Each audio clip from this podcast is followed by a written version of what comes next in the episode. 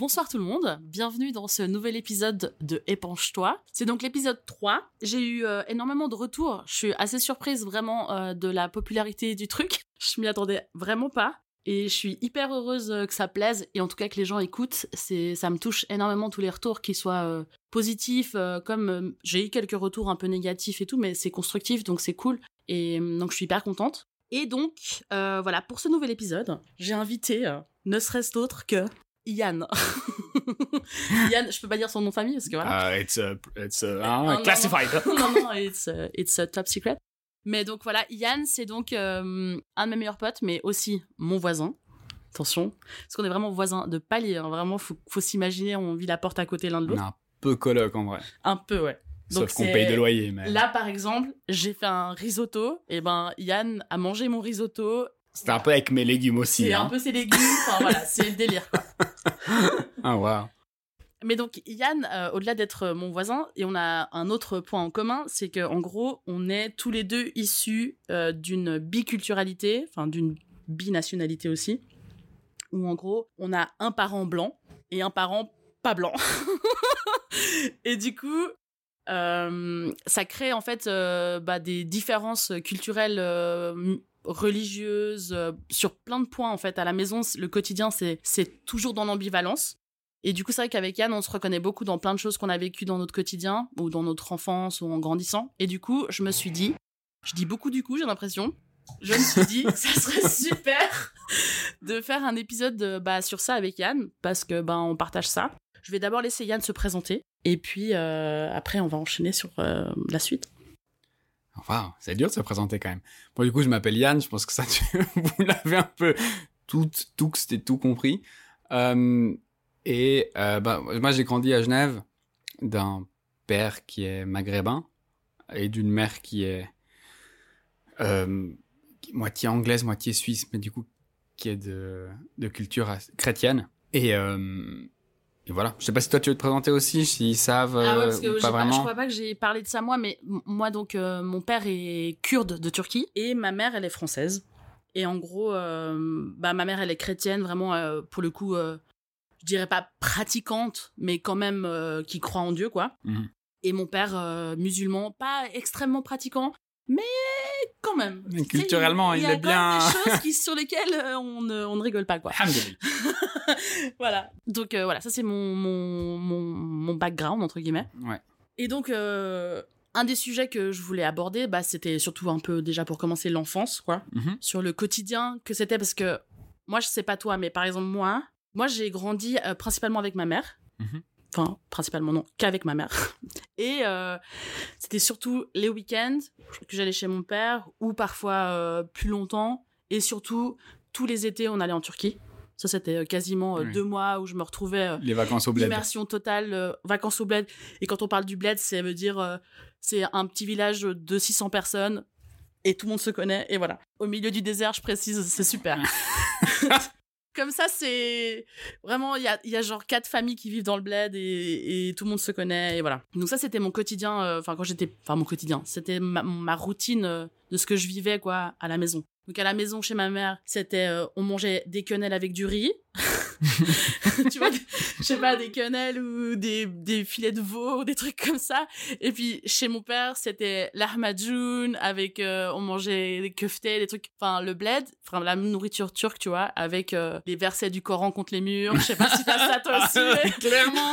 J'en avais dans ma chambre et tout. Ah oui, mais pareil. Sur la porte de chez mon père, il y a une sourate du Coran, du Coran, euh, je sais pas pour la bienveillance ou je sais plus quoi, mais ouais. Non, mais moi c'est un peu, moi ça, il y a eu un, un pivotement un peu parce que mes parents ont divorcé quand j'avais 7 ans, je crois, et quand ils étaient encore mariés, il y avait un peu ce truc où ben on vivait en Suisse, donc il y avait toujours le côté euh, culturel de mon père qui était très présent, mais il y avait quand même une, unité au sein un peu du noyau familial, donc euh, je sais pas, on parlait français à la maison. euh, donc, puis, puis je sais pas, il y avait toute une, une culture. Je me suis jamais posé la question en fait vraiment avant le divorce et que du coup que je passe une semaine, une semaine un peu euh, une fois chez ma mère, chez mon père.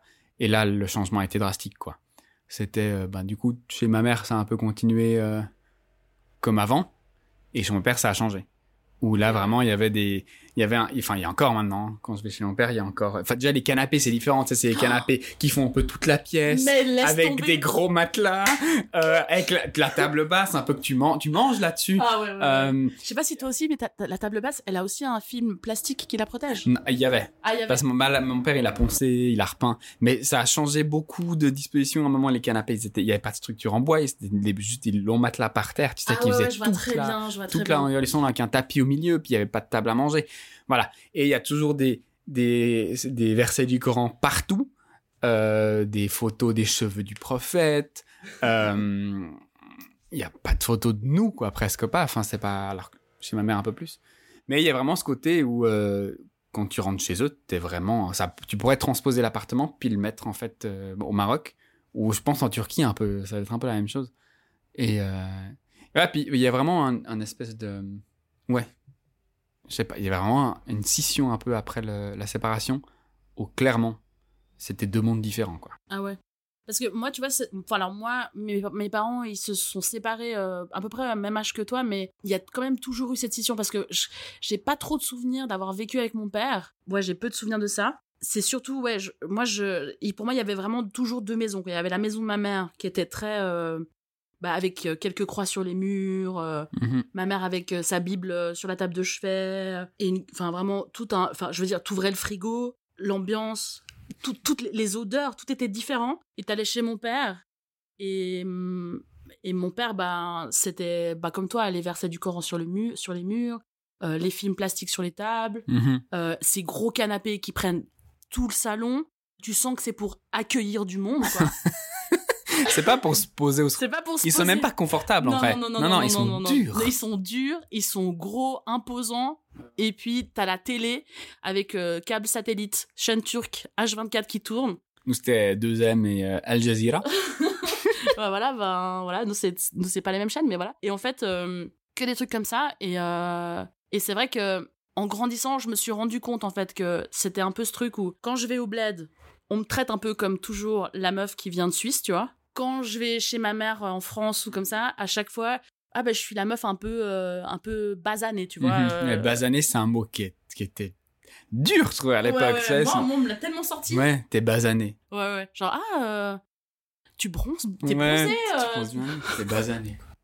Mais oui, c'est- et c'est c'est assez marrant ce côté un peu du coup d'appartenance parce que vraiment moi je me suis jamais posé la question en fait. Puis tu sais, je suis né à la campagne aussi donc il y avait je dirais pas de personne de couleur dans la classe. J'étais un peu le seul. Il y avait il y en avait un qui était il était adopté. Euh, et du coup, je me sens que c'était un sujet quoi. mhm. Et puis après, bah, en fait, moi, je me suis jamais rendu compte que j'étais un peu plus bronzé que les autres. C'est les, les autres qui me l'ont dit.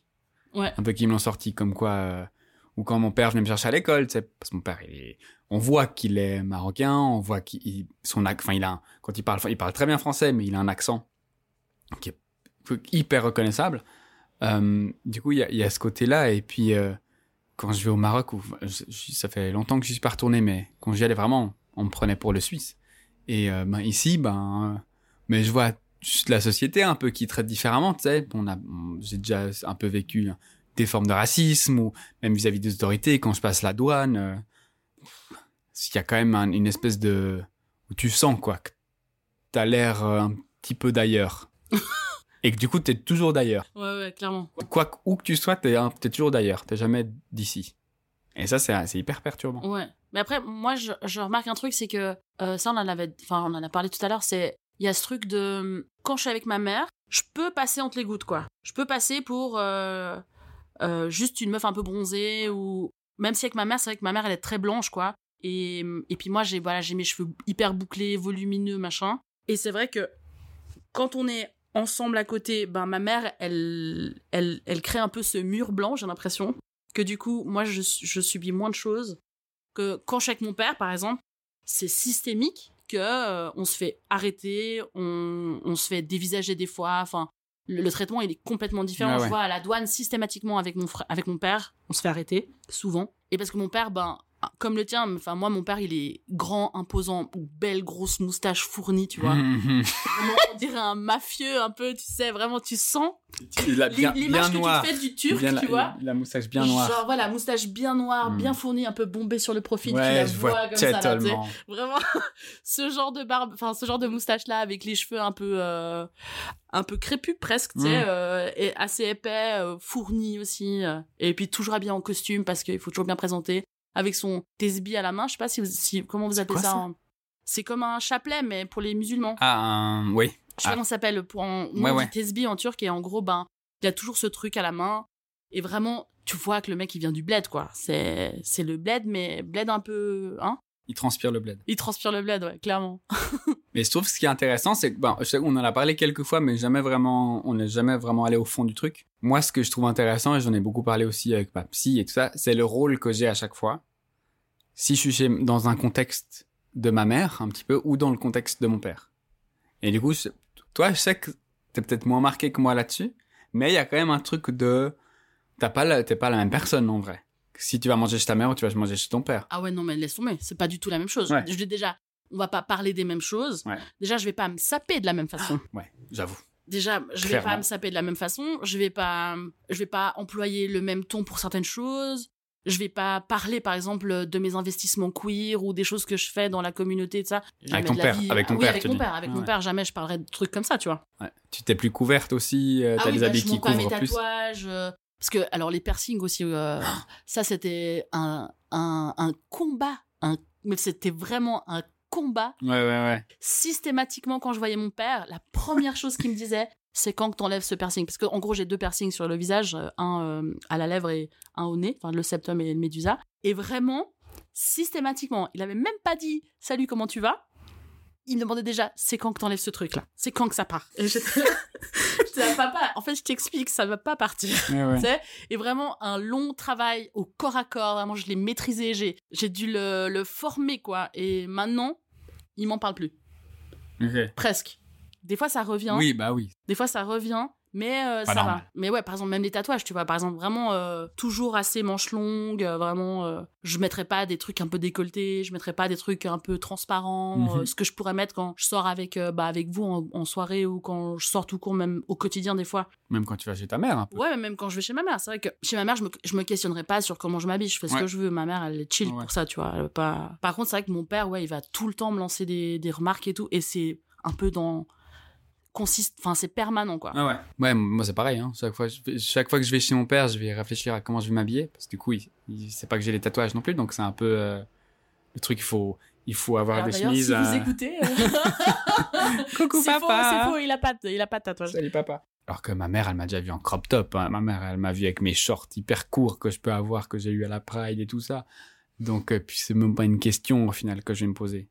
Euh, Mais c'est assez marrant parce que moi, je sens que je me comporte différemment aussi. Enfin, physiquement, j'ai pas le même langage corporel.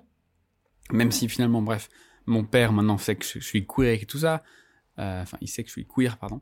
Euh, et que même si c'est pas un sujet de discussion, alors qu'avec ma mère, c'en est un. Mais moi, ce qui est, assez intéressant dans comment je vis le rôle aussi, c'est que mon père m'appelle par un autre prénom. Ah ouais, je vois ce que tu veux dire. Moi, j'ai deux, j'ai deux prénoms. Enfin, Yann, c'est mon premier prénom, mon prénom civil, entre guillemets. Mehdi, c'est mon deuxième. Et du côté de mon père, on va comme avec Mehdi. Même mes petits frères, un peu, qui sont issus d'un deuxième mariage, du coup, euh, ils vont tout de suite toujours m'appeler Mehdi. Ils vont me présenter un peu chaque, chaque fois à leur pote comme Mehdi. Et bah, c'est, j'ai, c'est clairement une autre personnalité, en fait. Et euh, si mon père m'appelait Yann un jour, ce serait un peu, mais qu'est-ce qui se passe? C'est un peu C'est genre. chelou, ça. Pour moi, c'est normal. Mais du coup, ça veut dire qu'il y a un Yann et un Mehdi. Mais ce Mehdi, il est comment? Bah, c'est Mehdi, il est compliqué, hein Non, mais c'est assez marrant. C'est un peu les, un peu les deux faces d'une pièce de, enfin, d'un, euh, d'une pièce de quoi. Mais, euh, bah, parce que du coup, bah, dans la vie de tous les jours, je suis Yann, avec ma maman, je suis Yann et tout, avec mon grand frère aussi, en fait. Enfin, mon grand, mon grand frère, on a les deux mêmes parents. Mais en même temps, quand on est dans le contexte de mon père, du coup, ben, je vais pas, je vais vraiment pas parler des mêmes choses. Je vais être moins actif politiquement. Je vais euh, vraiment éviter un peu les sujets qui fâchent parce qu'après, je sais que ça va être un froid glacial euh, selon ce dont on va parler. Et puis, euh, je rentre un peu dans le cadre. C'est comme si, en fait, avec ma mère, j'ai réussi à atteindre la personne que je suis vraiment. Donc j'ai un peu sorti, un peu sorti de l'enfance, de l'adolescence, et puis que vraiment maintenant j'arrive à une relation avec elle que j'aime beaucoup parce qu'on est un peu deux adultes. C'est ma maman, je suis son fils, mais on a un- Il y a une espèce, il y a une compréhension. et puis il y a une- vraiment des discussions de, de, que- enfin que je pourrais avoir un peu avec n'importe qui, tu vois. C'est pas parce que c'est ma mère que je vais avoir des discussions euh, avec elle euh, d'une certaine manière. Mon père, on est clairement encore dans un rapport de, je suis son fils, euh, c'est le, c'est le père de famille, tu vois.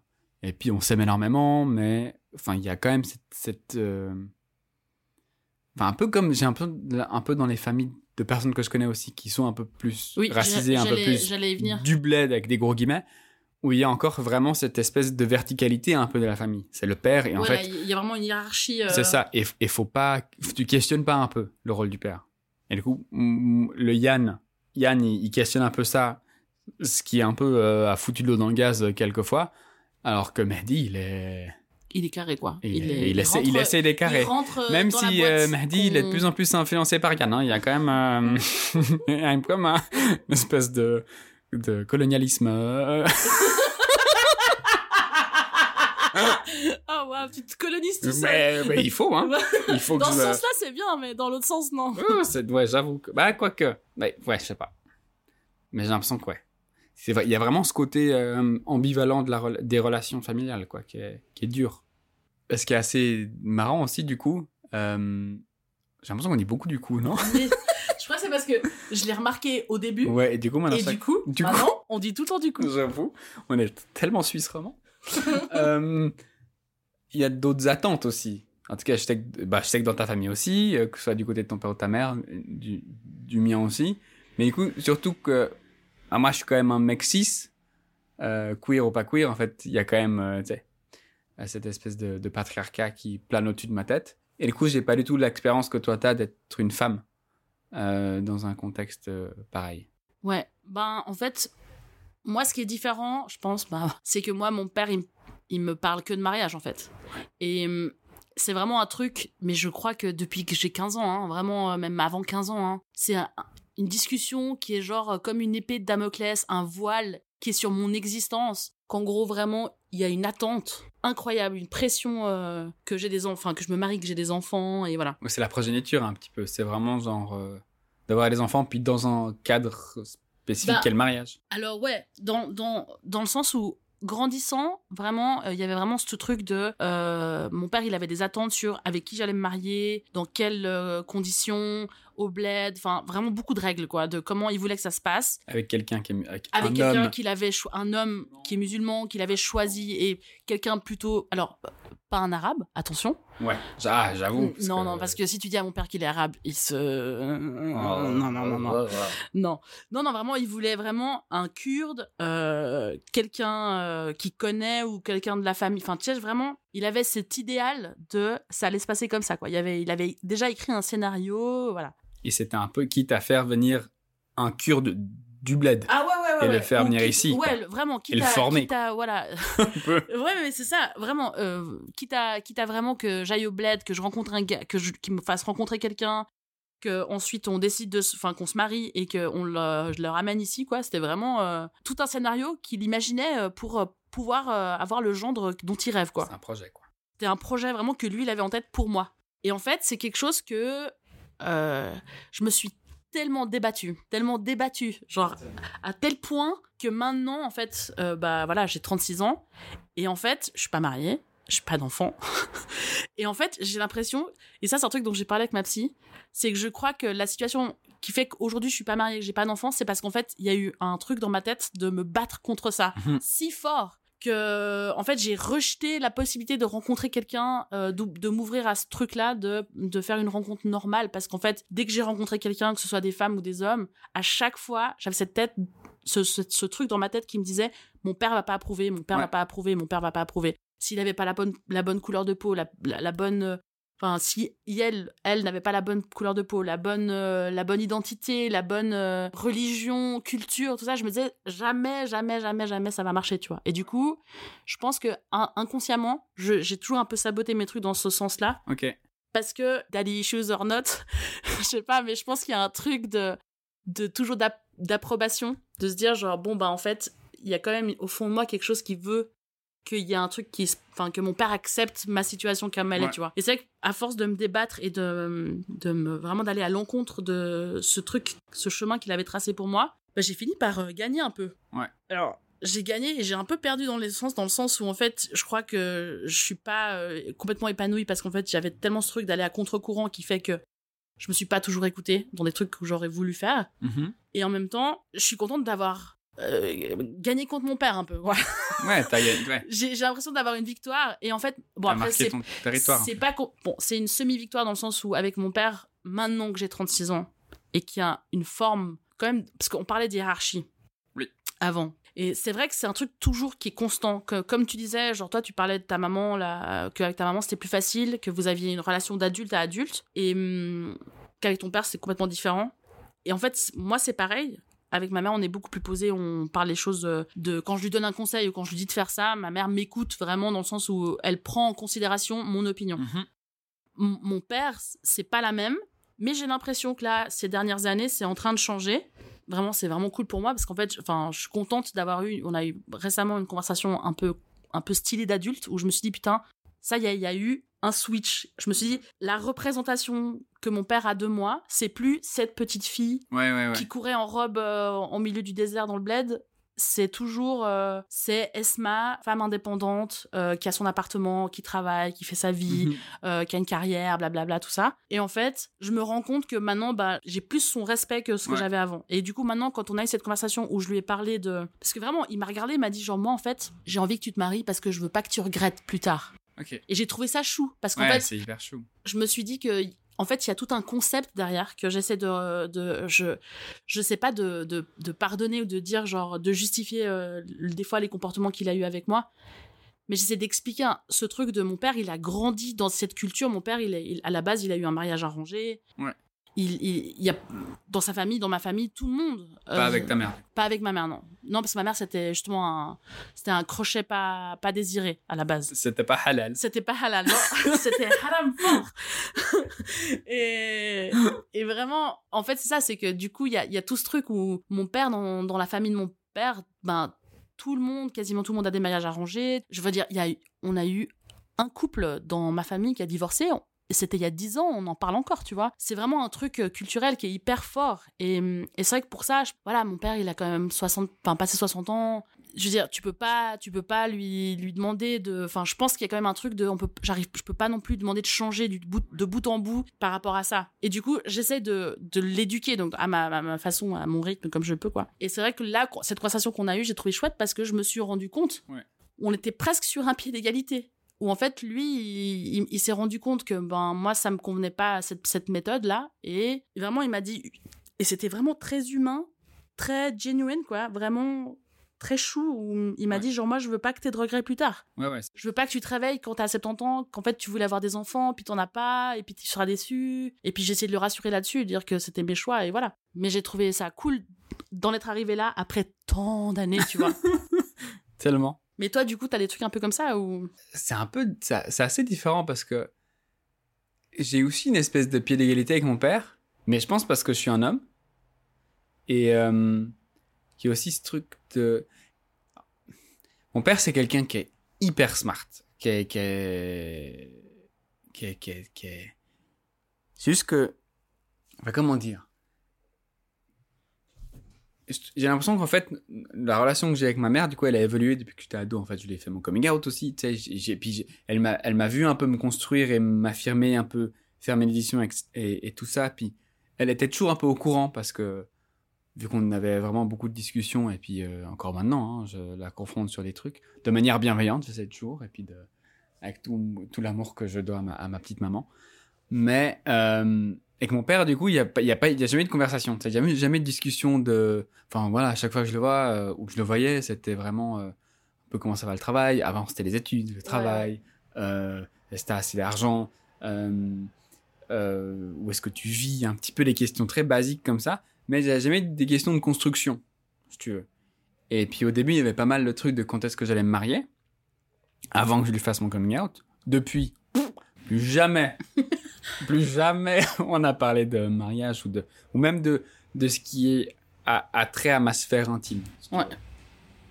Et en même temps, je vois que mon père, il est complètement paumé dans la relation qu'il dev- voudrait avoir avec moi, parce qu'il sait pas comment faire.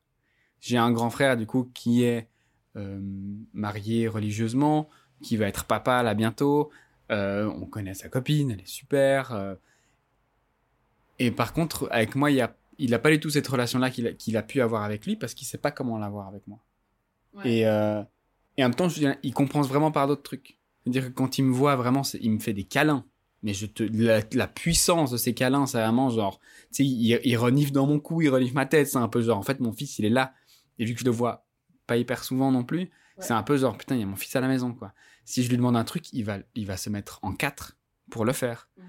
Ou euh, si je vais lui dire un truc, donner un conseil, il va vraiment le noter. Mhm. Et la fois d'après, il va me dire, ah bah, tu sais, la la, la fois dernière, tu m'as dit ça, puis euh, en fait, euh, je me suis renseigné, blablabla. Bla, bla, bla. Du coup, c'est un peu le. Il est vraiment à l'écoute sur tellement de trucs, et en même temps, c'est pas, je pense qu'il sait pas comment faire. Ouais. Et que. Oui, il a pas, la... il a pas les clés. Il euh, pas les clés. Et du coup, j'ai essayé un peu de lui donner les clés, enfin, de, de lui donner un peu quelques pistes Ouais. euh, pour trouver lui-même son serrurier, pour fabriquer fabriquer ses propres clés. Mais non, mais c'est dur, quoi. Puis en même temps, euh, je trouve que c'est aussi cette question. euh, j'ai, envie de, la, de l'accompagner et puis un peu de le faire que ce soit plus simple. Et en même temps, d'un côté, j'ai envie qu'il se bouge le cul, en fait. Ouais. S'il veut avoir une relation avec son fils, il faut qu'il se, il faut qu'il se. Ouais. Enfin, du coup, s'il veut avoir une relation avec Yann Il et pas Mehdi. Mehdi, il faut qu'il se bouge le cul. Ouais. Parce que. Et en même temps, je comprends aussi ce côté de. C'est hyper compliqué. Puis ils viennent de cultures, ton père comme le mien, de cultures hyper différentes. Donc voilà. Puis il y a aussi, je trouve, ce côté de. de la famille, un peu. Enfin, de. de la famille qu'on se crée. Ouais. Parce que, du coup, la famille que ton père a envie que toi tu te crées, c'est la famille avec vis-à-vis d'un mariage. Mhm. En fait, tu vas créer ton noyau familial avec un mariage, des enfants, et ça va devenir ta famille. Ouais. Moi aussi, un peu. Mon père, c'est un peu ça qu'il a en tête pour euh, une famille type. Mais ce qui est assez commun dans la communauté queer, c'est de, de se créer un noyau, en fait, de gens qui nous ressemblent, ou qui sortent, du coup, des normes un peu euh, binaires, euh, hétéronormées. Et c'est pas quelque chose qui est un peu euh, incompréhensible de leur côté, parce que elles ont pas ça, un peu. Enfin, Ouais. nos pères ont pas ça, puis Ils ont jamais connu, ils ont jamais vu. euh, même le truc de, je pense, de- alors déjà, c'est des hommes, euh, hété- cisgenres hétéros, donc euh, se confier à, à des gens, c'est compliqué. Alors là, Et du coup, en fait, d'avoir des amis proches auxquels tu peux raconter tes doutes, un peu dire tes. un peu juste te dévoiler, être vulnérable. et vulnérable, c'est hyper dur. Et, euh, et du coup, je sais pas, toi comme moi, j'ai l'impression qu'on on a un peu un même noyau queer que- qui s'est créé un peu de manière différente, mais un peu autour de nous. Et puis, c'est vraiment des noyaux avec lesquels on peut vraiment être. euh, 100% nous-mêmes, quoi. nous-mêmes, ouais. Et puis, bah, même nos, nos potes hétéros, hein, euh, voilà. Enfin, Il y a quand même une espèce de d'ouverture d'esprit et de. Oui, on choisit les. Enfin, moi, je pense que j'ai. J'ai vraiment choisi les gens qui m'entourent, avec qui je peux vraiment. où j'ai toujours l'impression d'avoir un safe space, quoi qu'il arrive. et que tu Où vas je pas peux être tout jugé. communiquer, je vais pas être jugé. Exactement. Où, euh, où je vais pouvoir être vulnérable, tout ça. C'est une famille qu'on a construite différemment que selon leur préconception de la famille, c'est ça. Exact, ouais, complètement. Et qu'en fait, ben, c'est peut-être pour ça qu'on a moins cette espèce d'idée, de volonté, de, de besoin de créer une famille parce qu'en fait, Ouais. on l'a créé depuis qu'on était ado, quoi. Oui, ça c'est ça c'est un truc que je me suis aussi beaucoup questionné là-dessus parce que je pense qu'il y a quand même une partie de moi qui, a- qui avait très envie de se marier, d'avoir des enfants et D'avoir la maison à la truc- campagne avec le chien. un, un truc un peu euh, stéréotypé, euh, hétéronormé euh, de ouf, tu vois que voilà, je crois que j'ai eu un peu ce truc à un moment donné et c'est vrai que très vite, n'ayant pas trouvé ma place ni chez ma ni avec ma mère grandissant, ni avec mon père, j'ai pas non plus pas comme toi, moi j'ai quand même une relation différente avec ma mère où on n'est pas on n'est pas vraiment proche, même si euh, on est très chill et tout, c'est cool. Elle j'adore ma mère, elle est adorable, je l'aime de tout mon cœur et tout. Elle est super. Mais c'est vrai que j'ai pas du tout cette même relation avec mes parents de façon générale. Et c'est vrai que mes amis sont devenus très très jeunes, très très vite des piliers dans ma vie. Ouais. Et des gens euh, pour qui je ferais tout, vraiment. Je, je suis, je, vraiment, je, je me donnerais, je donnerais n'importe quoi pour euh, mes potes et tout. Et c'est vrai que je pense que très vite, j'ai formé, comme tu dis, ce noyau euh, familial Mhm. avec mes potes qui fait que finalement ce besoin un- qui était là, qui était un peu comme un voile de se marier et d'avoir des enfants, Ouais. il a un peu disparu avec le temps. Encore plus maintenant, même si des fois j'y pense encore et je me dis des fois, des fois ça me ferait envie, puis des fois Mhm. je me dis putain mais en fait euh, non, je- non tu sais, Ouais. non. Mais du coup, c'était marrant parce que du coup, t'as pas mal parlé de la relation que t'as avec ton père. Ouais. Mais du coup, euh, la relation avec ta mère ouais, ben. euh, comment dire? Ben. Ma mère, c'est quelqu'un. Bon, déjà, elle m'a eu assez âgée, âgée entre guillemets. Elle m'a eu à l'époque, 40 ans. Donc, euh, mais en fait, c'est quand même une différence dans le sens où quand moi j'allais à l'école et que les parents amenaient les enfants à l'école, bah ma mère, elle avait 20 ans de plus Ouais. que les parents, quoi. Et hum, ce qui est ok en soi, il y a aucun problème avec ça. Mais c'est vrai que du coup, j'ai jamais eu cette même relation, enfin en tout cas que moi, les, ce que mes amis ou mes camarades témoignaient de leur relation avec leurs parents, leur maman, vraiment très fusionnelle, euh, un peu amie, où tu parles de plein de choses, euh, t'es très en contact et tout. Moi, j'ai jamais vraiment eu ça. Et c'est vrai que avec ma mère, des fois, bah, j'ai jamais vraiment eu des conversations hyper profondes euh, où j'ai jamais vraiment parlé de trucs hyper privés non plus ou intimes avec ma mère quoi parfois, bah, quand pendant longtemps au collège, je ramenais pas de copains ou je parlais pas de, de copains à la maison, machin, Mhm. elle me dit genre, ah, tu sais, si tu veux ramener une meuf, c'est ok et tout. Ok. ouais, J'étais ouais. là, ok, je me suis dit, c'est cool, elle est chill, tu vois. Mais c'est pas pour autant que j'allais commencer à parler de choses comme ça avec elle. Je, Mhm. ça m'a pas, je, sais pas pourquoi, je me suis jamais, euh, j'ai jamais eu ce truc euh, avec, mes, avec ma mère, quoi.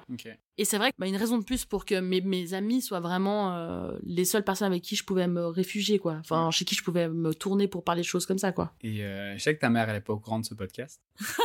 Oui, c'est vrai. T'as pas ma envie? famille, ma famille, c'est personne ne sait, je crois. T'as pas envie de l'envoyer? Ah waouh, intense. Bah, Euh, en même temps, je pense que j'ai vu ta mère qu'une fois, hein, mais elle avait l'air hyper chou. Puis elle Non, a- elle est de ce que tu m'en racontes, elle a l'air très ouverte d'esprit. Je pense que ça lui ferait plaisir, en vrai. Bah écoute, ouais, franchement. euh, non mais. Je, te ça- donne un devoir, en vrai. Laisse tomber. Non, Parce que mais... moi, je vais l'envoyer à ma maman. hein. Coucou, maman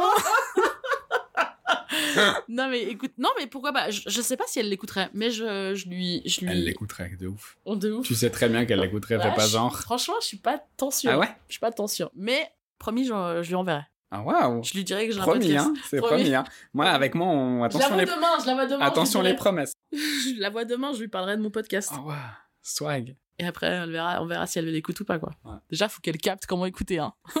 Ça, tu lui fais un compte Spotify, ça va. Ou pardon, sur toutes les plateformes de streaming.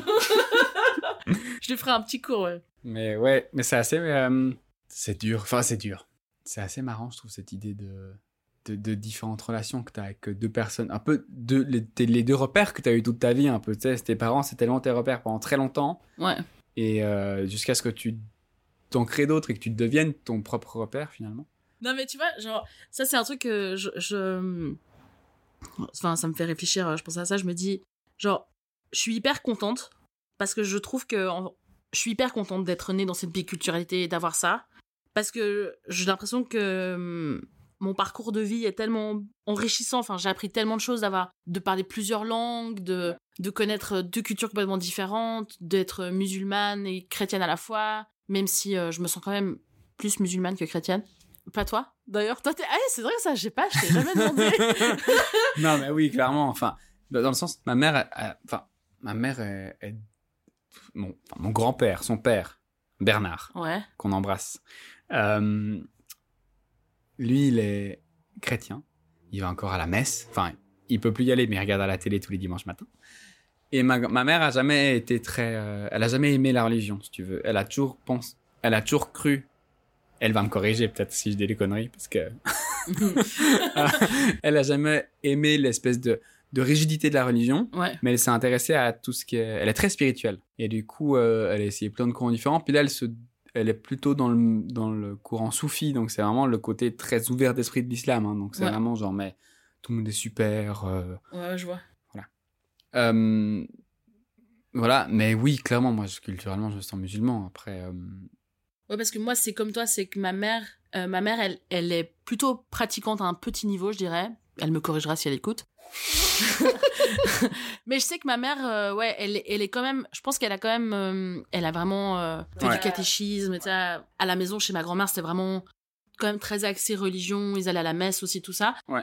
Et c'est vrai que je pense que ma mère, elle est croyante, elle croit en Dieu et tout ça, mais c'est jamais quelque chose qu'elle a essayé de me transmettre.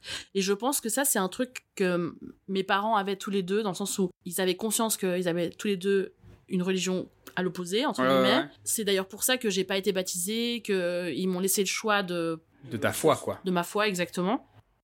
Par contre, mon père, il m'a beaucoup plus partagé ses valeurs en, en tant que musulman. Ouais. Et même quand j'allais en Turquie ou enfin chez mes oncles et tantes, parce que j'ai des oncles et tantes très pratiquants, bah on allait à la mosquée.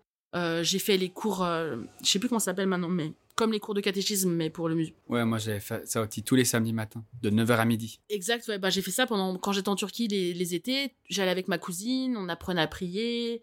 Vraiment, on faisait tout ça. On apprenait à, à se laver comme il faut avant la prière, Les ablutions. les ablutions exactement. On faisait tout ça et, et franchement, moi j'aimais trop. J'aimais, en fait, j'aimais plus le rituel qu'il y avait autour que ce que ça symbolisait de le faire, tu vois, que Ouais, je vois le Dieu en lui-même, tu vois. ce qui était cool, moi, enfin moi ce que j'ai beaucoup aimé là-dedans, c'était le sens de communauté un peu, tu sais. Ah ouais, ça c'est s- on incroyable. n'a rien à foutre de qui t'es. En fait, c'est un peu ça. En fait, tant que tu fais un peu tout comme les autres, tu rentres dans la masse un petit peu. Mhm. C'est ça qui est- ce qui était cool et et c'est ce que ça j'en parlais euh, bah, tout à l'heure avec une avec Andrea.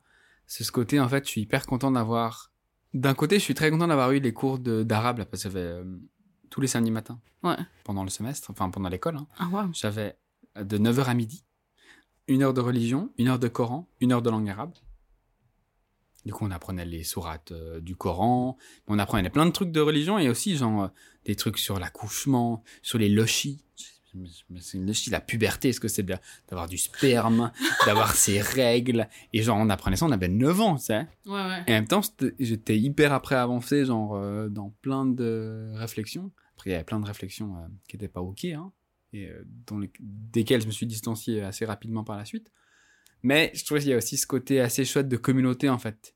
Et tu sens que tu, tu fais partie d'un système. Ouais, ça c'est ouais, je, je vois ce que tu veux dire parce que des fois tu quand tu- je t'entends le dire, je, je trouve que ça sonne un peu pas, pas positivement dans le sens Ah où oui, c'est que- faire partir dans enfin ça Il y a un peu- côté sec. Oui, ça fait un peu ça mais en même temps quand il y est quand t'es dedans, il y a un truc très bienveillant, je trouve, Ouais. beaucoup d'amour, beaucoup de respect. Il y a un truc très bienveillant tant que tu restes dedans. Oui. Dès que tu t'écartes, c'est fini. Ah ouais ouais. Et là, ça, c'est dangereux. Bah Alors moi je sais pas si t'as eu ça mais moi euh, je me rappellerai toute ma vie. On avait je sais pas quel âge j'avais je devais avoir je sais pas 16 ans quelque chose comme ça. J'étais au bled. Et puis bon il faut s'imaginer quand même que mon père euh, pour mettre le contexte aussi c'est que mon père il a son papa en fait il avait deux femmes. Chacune de ces femmes a eu huit enfants. Donc en fait ils sont 16 frères et sœurs. Waouh! Donc la plus vieille de mes tantes si tu veux elle pourrait être ma grand-mère tellement Ouais, elle est âgée. ouais. et la plus jeune euh, ça pourrait être ma cousine tellement elle est jeune ça crée euh, une énorme famille quoi. On est vraiment euh, on est une pétée quoi. C'est incroyable. Ouais, mais c'est hyper cool. Du coup il y avait beaucoup beaucoup de cousins cousines. Et donc tous les étés c'était vraiment un peu un pur plaisir de se retrouver tous ensemble. Et euh, je sais pas on faisait des énormes matchs de foot. Enfin on faisait des enfin on jouait à plein de choses. C'est hyper stylé. Bref ça c'est une parenthèse. Mais un soir on était chez ma cousine et il y avait plusieurs de mes cousines il y en a certaines qui portent le voile, certaines qui ne portent pas le voile. Mhm. Il y en a qui pratiquent, d'autres pas. Et ça, c'est un truc quand même par rapport à la Turquie où vraiment je trouve que euh, chez moi, en tout cas dans, dans ma famille, il n'y a jamais eu d'im- de- de- d'imposition par rapport à ça, de, Ouais. de forcer euh, au port du voile ou à la religion. Vraiment, tout le monde fait ce qu'il veut. Il n'y a pas de règles par rapport à ça. C'est tu choisis ta foi. J'ai une cousine qui est très pratiquante, vraiment. euh, ils font le pèlerinage à la Mecque et tout, vraiment, c'est intense. Et puis, euh, j'ai des cousines un peu plus euh, chill, voilà. Et avec un spectre assez large entre tout ça, il y a plein de gens qui font chacun leur, leurs histoires. Bref. Et un soir, on était chez ma cousine et on parlait de ça. Moi, un peu naïve et tout, je commence à poser des questions sur le voile, machin, comment tu vis avec le voile et machin. Et puis, j'ai trouvé hyper intéressant parce que beaucoup de mes cousines qui étaient voilées parlaient vraiment de, de que c'était vraiment un choix, que personne n'avait imposé ça, que pour elles, c'était une soumission à Dieu et pas à l'homme. J'ai trouvé ça très intéressant Mhm. comme vision et pas parce que c'est vrai qu'après tous les débats qu'il y a autour du voile voilà et, et moi en fait j'ai commencé à parler de ma vision de pas du voile mais de la foi et j'ai commencé à expliquer qu'en gros je croyais pas vraiment en Dieu Mhm. j'avais du mal à imaginer une entité toute puissante qui Ouais, ouais. euh, qui était euh, omnisciente euh, au-dessus de nous enfin voilà et vraiment ça a créé un débat je me rappelle dans la cuisine. Et limite j'ai choqué tout le monde. Et, et moi j'étais là non mais en fait je, je respecte euh, votre vision. Moi je remets pas en question ça. Mais c'est vrai que moi je doute. Je Ouais. doute de ça quoi. Je doute de l'existence de ça. Et c'était euh, je, je me rappelle vraiment que c'était c'était très compliqué quoi. Ouais. Qu'il y avait une, une perception de parce que même même mes cousines qui ne pratiquaient pas qui étaient pas spécialement là-dedans il y avait quand même un truc de ah on faut pas toucher à là ouais, on ouais, touche pas tu vois C'est une constante, un peu. c'est voilà c'est vraiment un truc qui est là et tu peux pas remettre en question l'existence de ça quoi c'était très intense Ouais, ouais. Mais culturellement, c'est beaucoup plus. Enfin, c'est hyper. euh, C'est hyper important. Moi, je pense dans ma famille aussi. euh, Parce que, alors, moi, mes, mon... mes grands-parents étaient juste euh, un couple, du coup, un un one unit. Mais euh, mon père, a, ils sont 13, je crois, enfants. Ah oui, quand même. Et mon père, c'est un des derniers. Une seule femme, 13 enfants. Ouais. C'est intense quand même. Hein. Mhm. Chapeau, hein. Pas tous encore en vie, hein. parce que- ouais. ouais. Condoléances. Ouais, I know. Je les ai pas tous connus non plus. Il y en a qui sont morts jeunes, enfin, enfants et tout ça. Bref. Mon père, c'est un des derniers. Et du coup, bah, j'ai aussi des tantes qui ont l'âge de. presque mon grand-père. Enfin, mon grand-père maternel maintenant, tu sais, genre. euh, Et en même temps, j'ai des cousins qui ont l'âge de mon père. Donc, mon père a des neveux qui ont le même âge que lui. Ouais, je... Tu vois? C'est très drôle, du coup. je vois très bien. Du coup, ma petite sœur, qui a genre 8 ans, Ouais. 9 ans maintenant, elle a des cousins qui ont genre 68 ans. Ouais. Mais, et des petits petits cousins qui ont genre 20 ans. Ouais, Bref. C'est assez génial. Mais euh, ouais, il n'y a, y a pas cette question de, de douter de l'existence de Dieu. C'est Ouais. pas un truc. euh, ou même si peut-être un jour tu sais, tu t'en penses, tu as cette idée qui te vient en tête, tu l'exprimes pas quoi. Ah ouais, ouais, non. Et surtout que c'est tellement présent dans le langage. Euh, Allah, il est tellement genre présent, c'est tellement genre Inch'Allah, c'est euh, Alhamdulillah. c'est- Ouais, c'est ça, ça fait partie du vocabulaire. Ça fait partie de tout, quoi. C'est Ouais. imbriqué. Ouais. Et c'est pour ça aussi que c'est dur, parce que t'as, en termes de politique aussi, le, le, le, le- enfin, le, le, le roi slash président, j'en sais rien, doit être de confession musulmane. Euh, doit- c'est un peu, ouais, c'est vraiment différent culturellement. De... C'est c'est là que je, que je vois, genre, quand on parle d'état laïque, tu vois, où il y a vraiment une, une discernation, enfin, ça se dit pas, Euh, non, une, une euh, distinction. Ah waouh, chaud. vocabulary, queen.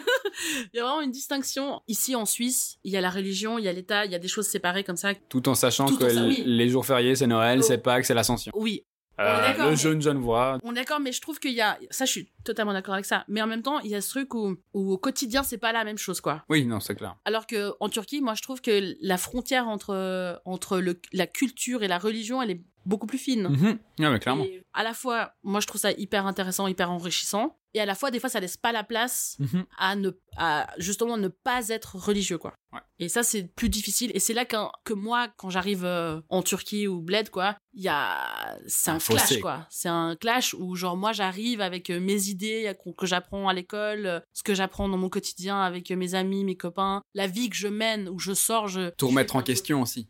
Ce qu'on nous apprend, c'est d'être critique un peu sur tout. Et puis, euh, y compris euh, la religion et les- les- le système étatique, la société. euh. Après c'est vrai que étant kurde pour ça et n'ayant pas de place en Turquie par rapport à ça, Mhm. on n'a pas de visibilité, on n'a pas de place, d'espace pour être libre d'être kurde en Turquie. C'est vrai que du coup, dans ma famille, on remet beaucoup en question l'État et on est très contre, euh, bah voilà, on est contre Erdogan. euh, Ouais, ouais. L'État turc, on est vraiment, c'est notre ennemi, tu vois. Mhm. C'est notre ennemi, mais en même temps, on, on, met, on garde la queue entre les jambes parce qu'on ne peut pas se permettre euh, d'avoir trop de. Parce que, je t'ai pas raconté, mais une fois, Attention.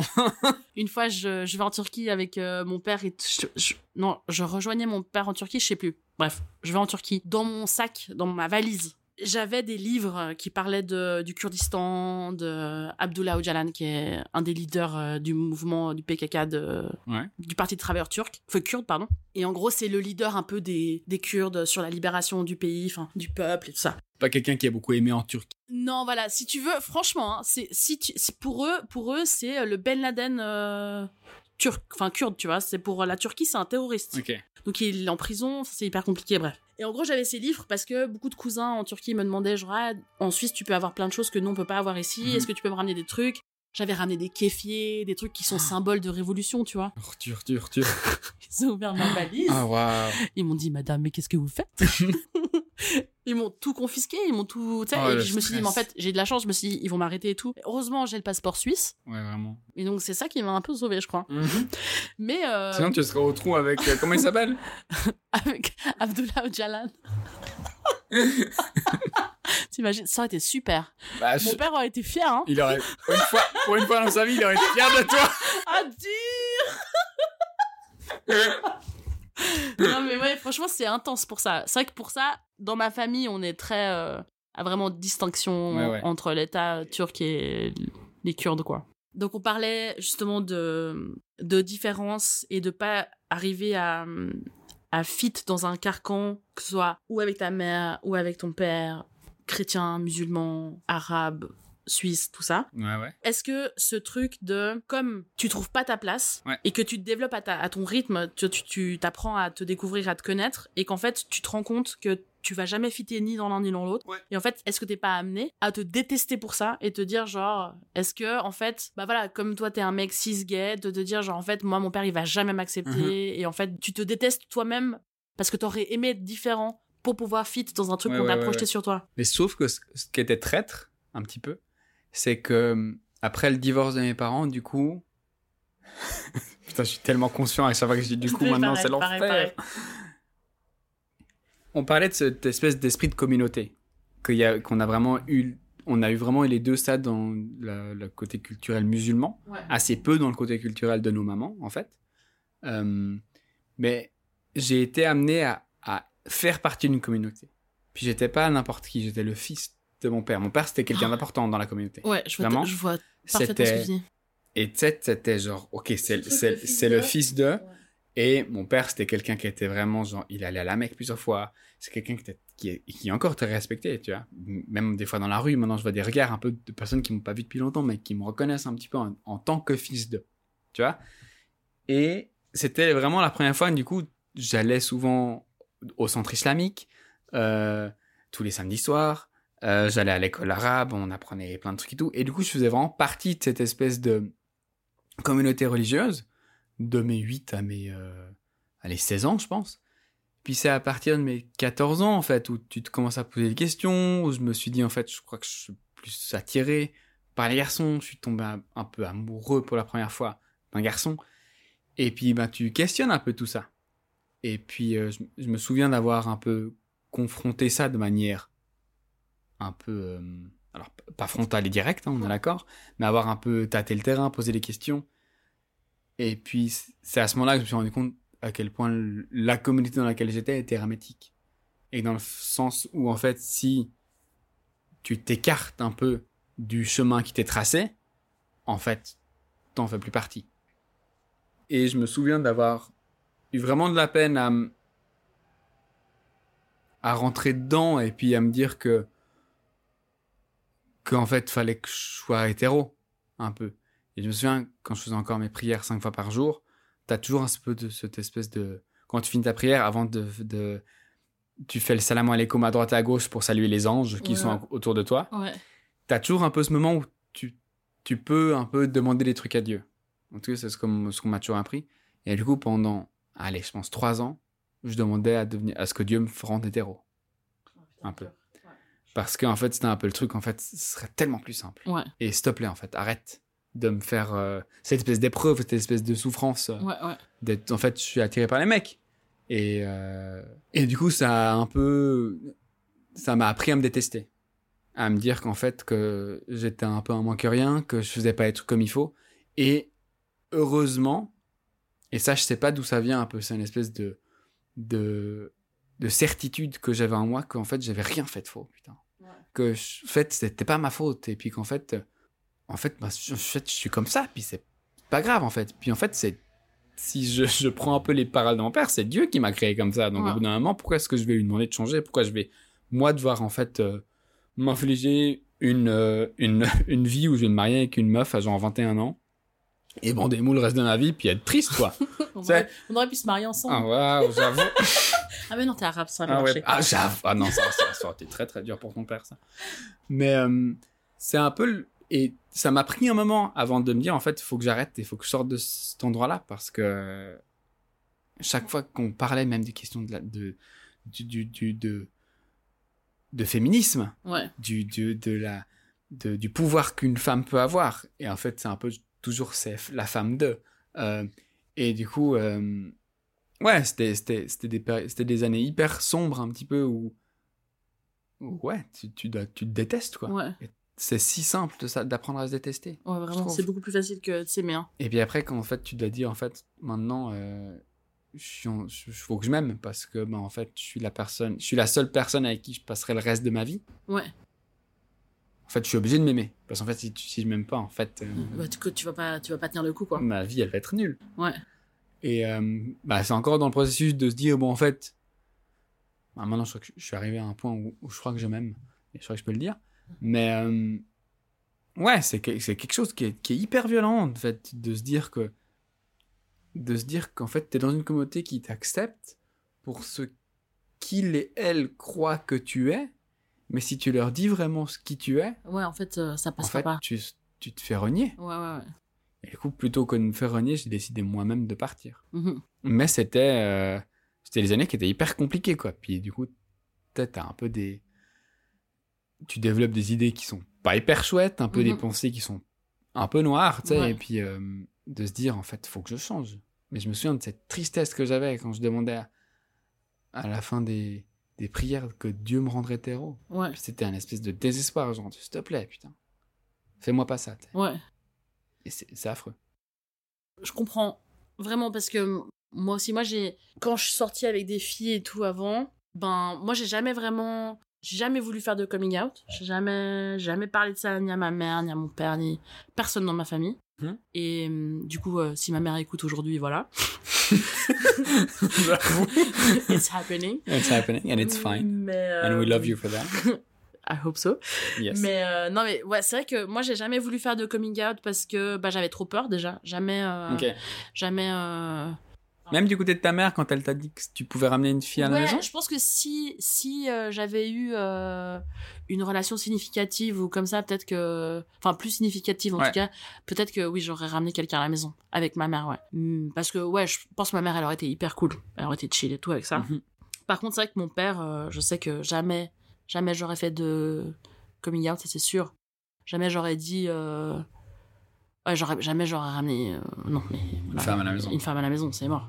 Mais c'est vrai que, par contre, moi, ce qui a été plus difficile, bah, c'est pour mon physique. Ouais. C'est, qu'en fait, euh, je pense que beaucoup de ma grossophobie intérieure, elle vient de mon père aussi, quoi. Parce qu'en fait, euh, mon père, euh, mais même maintenant encore, hein, les premières choses qu'il me dit, c'est vraiment fais attention. Puis tu sais, je sais pas si t'as- enfin, je, je pense que t'as ce truc aussi, mais c'est que à chaque fois qu'on est en- dans les repas de famille avec mon père au bled ou quoi, c'est genre fais attention, mais en même temps quand on est à table, mange, mange, mange. Mhm. Hein, si je mange pas, si je finis pas les plats, si machin, on me dit putain t'as pas faim, qu'est-ce qui se passe? Puis après on me dit euh, fais attention, mange moins, c'est marrant Ouais. parce que là ça se commence à se voir. euh, genre non mais les gars, faut savoir le, le discours il est. il a, S'il il vous plaît, un peu euh, ma tranquille, en fait. contre-courant. Hein. Vraiment, mais ouais, ça pour moi, c'est vrai que beaucoup de trucs comme ça, il y a, il y a un vrai truc de grossophobie interne comme ça, qui vient de mon père, où vraiment, genre, euh, j'ai l'impression que c'était un truc, un discours qu'il avait très récurrent sur mon apparence et que le fait que je sois pas mariée, limite, ce soit lié à ça. Ok. En gros, fallait vraiment que pour que je me marie, pour que je plaise, il fallait que je perde du poids, que je ressemble à ça, machin. Tout le temps, tout le temps, tout le temps, on me comparait à mes autres cousines Ouais. ou je sais pas, on me disait genre euh, ah par exemple, on avait une amie de la famille qui était euh, quand on était petite, on était toutes les deux rondes que je voyais souvent quand j'étais petite et on s'entendait super bien, super chou et tout. Et on grandissait toutes les deux et on était toutes les deux un peu rondes, ça allait et tout. Et ça allait. Ça allait. ça makes no sense, pardon. Non, mais tout ça pour dire que on était toutes les deux rondes et à un moment donné, elle a commencé à perdre du poids. Et en fait, d'un seul coup, c'est devenu un sujet de comparaison, tu vois. ouais. Genre, regarde là, elle a perdu du poids. Toi pas. Pourquoi? Perds du poids, fais comme elle. Et j'étais là, genre, mais en fait, ça marche pas comme ça. Et, et ouais, du coup, pour moi, ça, c'était le plus difficile, je pense. Et ça n'a jamais été un sujet de conversation avec ta maman, du coup? Non, parce qu'en fait, ma mère, pour ça, elle m'a jamais. euh, Enfin, tu veux dire quoi? Que je lui parle du fait que mon père m'impose des trucs, non? Du fait de, de cette espèce de, de réalisation, en fait, que ton corps avait une importance, ou la façon, enfin, ta corpulence avait une importance avec ton père, ou la culture autour de ton père, mais du coup, il n'y avait pas cette même importan- importance auprès de ta mère. Non. Par contre, ma mère, je lui, je lui parlais du fait que mon père me parlait beaucoup de ça. Ok. Et c'est vrai que des fois, je pense que ça me, enfin, ça me déprimait beaucoup. Et ça, voilà, j'ai aussi eu euh, des pensées euh, très négatives et des Mhm. trucs où je me suis dit euh, vraiment que j'étais une grosse merde. Ouais. Emphasis en grosse. Est-ce qu'on peut, rap- on peut annoncer aux gens qu'on est en train de finir une bouteille de blanc, là, qu'on arrive à la fin, une bouteille de Pinot Gris du domaine du paradis, qui est super. Sponsorisez-nous, s'il vous Ah plaît. oui, euh, bisous. Non, mais, mais c'est vrai que pour ça, ma mère, et c'est vrai que des fois, je mettais la pression sur ma mère pour qu'on fasse plus attention à la maison. Ou tu sais que. Surtout que ta mère, elle vient d'une culture française, donc qui, qui Ah a une cuisine bien généreuse. généreuse, bien grasse, bien le beurre sa mère. Mmh, le, Le beurre et la beurre. crème. Ah, la crème, le Mm. beurre, le pain. Miam. Mm. On sauce, on sauce. Mais la seule fois où je suis allé manger chez ta mère, c'était génial, c'était intense. hein. C'était super. On a si bien mangé. Ah, tu vois. Oui, on mange très bien. Ma mère une très bonne raclette, cuisinière. mais c'était pas que raclette. Ouais. C'était une, une raclette. euh, c'était une raclette à la, à la ta maman, hein. J'ai pas envie de dire son prénom. Pour les causes d'anonymat. Mais, Mais c'est vrai, ouais, que du coup, pour ça, ma mère, c'est vrai que il y avait des trucs où je pense que je lui mettais la pression parce que moi, j'avais ce truc où mon père me disait des choses et qui me rendait mal dans ma peau, quoi, qui me mettait dans des situations, enfin, dans une position où je me détestais, quoi, je voulais changer. Et en même temps, bah, j'avais pas les clés pour. Ouais. Et voilà, quoi. Et en fait, euh, pour ça, je pense que ça met du temps pour inverser la donne et qu'aujourd'hui, je sois dans cet état où, en fait, maintenant, comme tu disais toi, euh, Mhm. que moi je m'aime aussi. Et c'est vrai que j'ai mis tellement d'années à, à capter que mon corps, il était, enfin, c'était le mien. Et Mhm. que, en fait, j'allais le garder pour toujours. Mhm. Et que, en fait, ça servait à rien de le Ah détester. Et qu'il était, c'était indépendant de ma volonté aussi. Je peux pas changer mon corps. Ouais. Les gens pourront dire ce qu'ils veulent, mais transformer son corps, c'est, c'est, Enfin, il y a tellement de paramètres, de choses qui sont en jeu, qui font que c'est pas donné à tous, quoi. Voilà, moi j'ai appris à l'accepter, m'aime comme je suis, et je pense que ce truc que je projette de plus en plus, et ça c'est les... bon, j'en ai déjà parlé dans l'épisode précédent, c'est que bah, à force de projeter ce truc de self-love, Mhm. et ben mon père aussi a, et ma mère aussi ont commencé à capter ce truc, et, et c'est vrai que c'est un sujet qui commence à devenir beaucoup moins récurrent qu'avant. Ok, et, trop bien. euh, ou peut-être il y a aussi ce truc de genre ils ont abandonné, tu sais. Enfin, mon père, hein, mon père a abandonné parce qu'en fait, euh, Je pense qu'il y a le truc où ils ont progressé aussi. Ouais. père. J'espère que c'est ça surtout. Mais c'est cool au moins que tu aies pu aussi te confier de là- là-dessus auprès de ta mère et que tu aies un peu ouais. une oreille de ce côté-là. Quoi, que, qu'elle ait pu être une, une, euh, un- une épaule sur laquelle tu pouvais te reposer. Et, euh, Mais ouais, peut-être euh, pour terminer l'épisode. ouais, et c'est- the end. This is the end, I think. Non, parce qu'en fait, finalement, c'est ça, c'est que on C'est arrive, ça, on arrive à une on espèce arrive de- à une une pente. C'est pas une pente, c'est pas une pente. c'est une ascension. C'est Est-ce que c'est l'ascension. du self-love? Du self-love, l'ascension du self-love. En fait, c'est ça, ouais. Tous les deux, euh, voilà, on a eu ce parcours un peu euh, chaotique Ouais. Mais dans laquelle. et enrichissant. c'est ça un peu, c'est un peu. C'est Cette c'est ambivalence. ce, ce- euh, ce dont on a déjà parlé plusieurs fois, hors micro, dans le fait que, en fait, même si j'ai pu demander à Dieu, à je sais pas combien de fois de me rendre hétéro, jamais je le voulais au fond de moi, tu sais. Ouais. Moi, j'étais un peu là-dedans, en fait, ça m'a tellement appris plein de trucs. Et, et toi, je sais aussi que ton, ta- ton identité, quelle qu'elle soit, un peu de ta, ça permet de grandir beaucoup plus vite, en fait, et de se poser tellement de questions hyper importantes Ouais. qui sont un peu genre et de s'affirmer en fait soi-même et que t'as pas le choix en fait Ouais. et je sais qu'on a les deux des, des frères et sœurs qui sont un peu plus âgés et que qui ont pas eu vraiment ces questions peut-être qui se sont posées à, à Complètement. elle et eux avant et du coup moi je suis hyper heureux d'avoir pu me poser ça dans le cadre de la biculturalité et je, je trouve que dans nos euh, dans nos cadres respectifs le la principalité enfin la la question queer était un peu au centre de, du mal-être Ouais. de la biculturalité. Et qu'en même temps, ben, ça a permis de faire, pardon, je, je racle ma gorge beaucoup, là, c'est le, c'est le blanc du domaine du paradis, euh, qui, enfin, qui a, qui a fait qu'on, qu'on qu'on a dû s'affirmer plus rapidement et ouais. que, qu'on a Je- pu le faire aussi, euh, ça, grâce à nous-mêmes. Ça, c'est ce que je disais tout à l'heure, c'est vraiment ce truc de. Je suis hyper contente d'avoir grandi dans cette biculturalité parce qu'il y a plein de choses hyper enrichissantes que je pense que je serais. J'aurais jamais été la personne que je suis aujourd'hui si j'avais pas eu ça. Ouais. Et je suis hyper contente d'avoir toute cette culture et cette- ce background avec moi. En même temps, voilà, il y a ces défauts, il y a ces choses qui vont pas et plein de problèmes qui vont avec.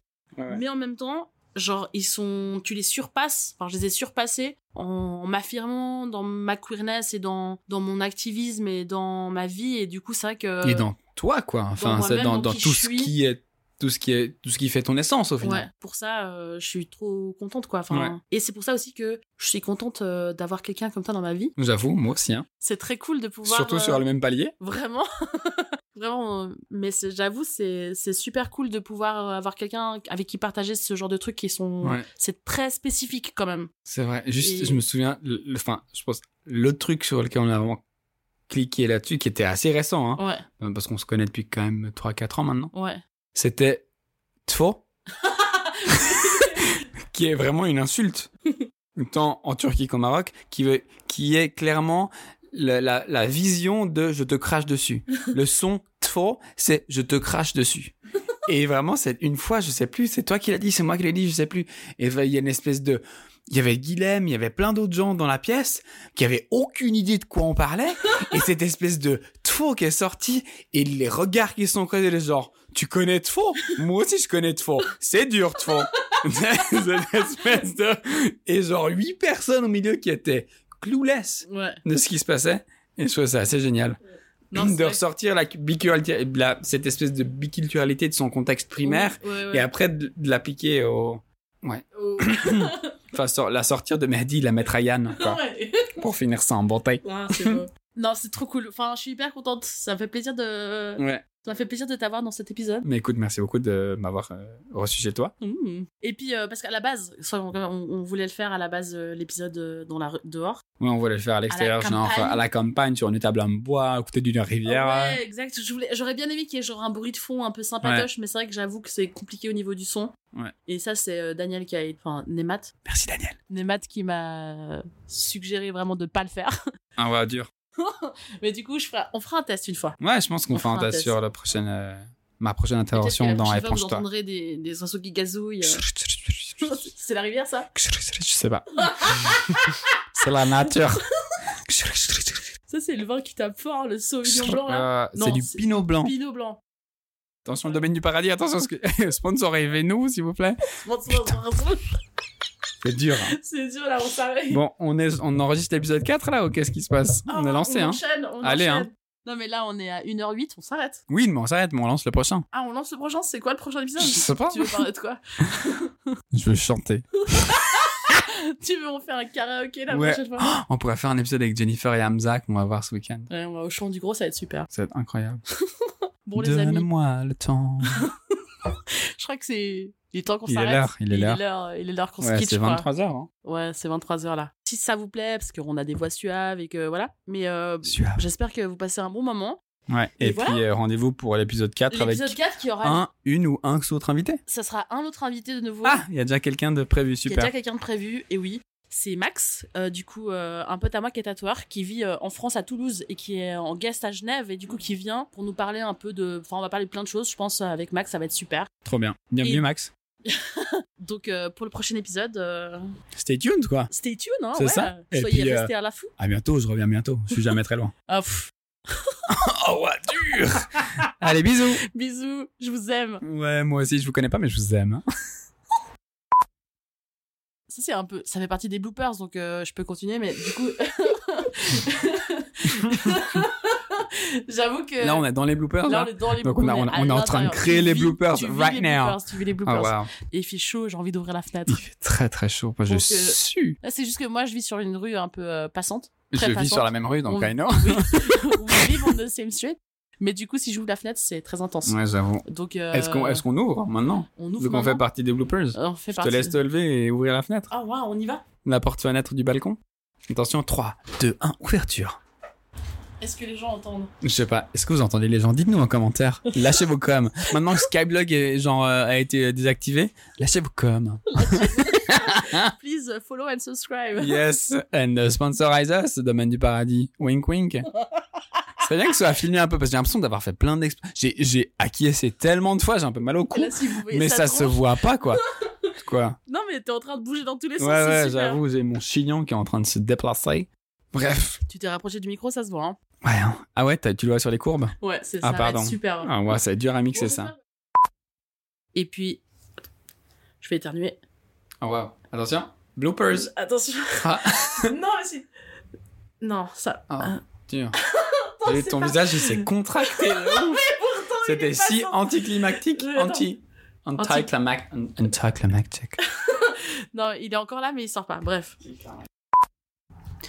Mais, alors, du coup. Puisqu'on est Encore dans les du coup. Euh, Cet épisode va s'appeler Du coup. du coup, la, la biculturalité. J'avoue, c'est stylé comme titre. Hein. Du Ah ouais, coup, la du biculturalité. Je vais le noter, tiens, je Ah le ouais, note. vraiment. Et Tu vas, tu vas le réentendre aussi. hein. du coup, la biculturalité. Pour d'interrogation. Ça y est On s'arrête là? Je sais pas. Ou est-ce qu'on fait une petite pause vin On peut faire une pause 20 Ouais. Je pense.